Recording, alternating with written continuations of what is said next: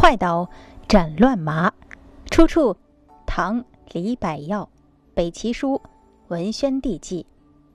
大致含义是指迅速果断地处理疑难之事，就像快刀斩乱麻一样。南北朝时的人高欢是北朝东魏孝敬帝时的丞相。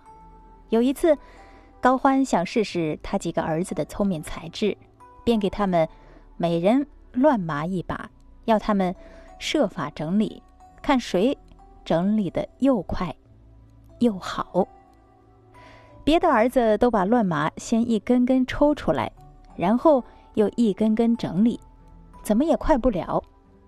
他们都挺着急，唯有二儿子高阳与众不同，他去找了一把快刀，几刀就把乱麻全部砍断，根本不理那些纠缠不清的乱疙瘩。这样只用了一会儿功夫，他就第一个报告完成。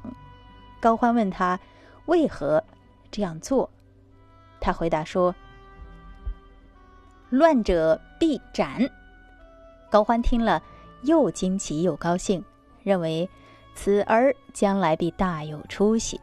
后来，高阳在成年后，篡夺了东魏孝敬帝的地位，做了皇帝，史称文宣帝。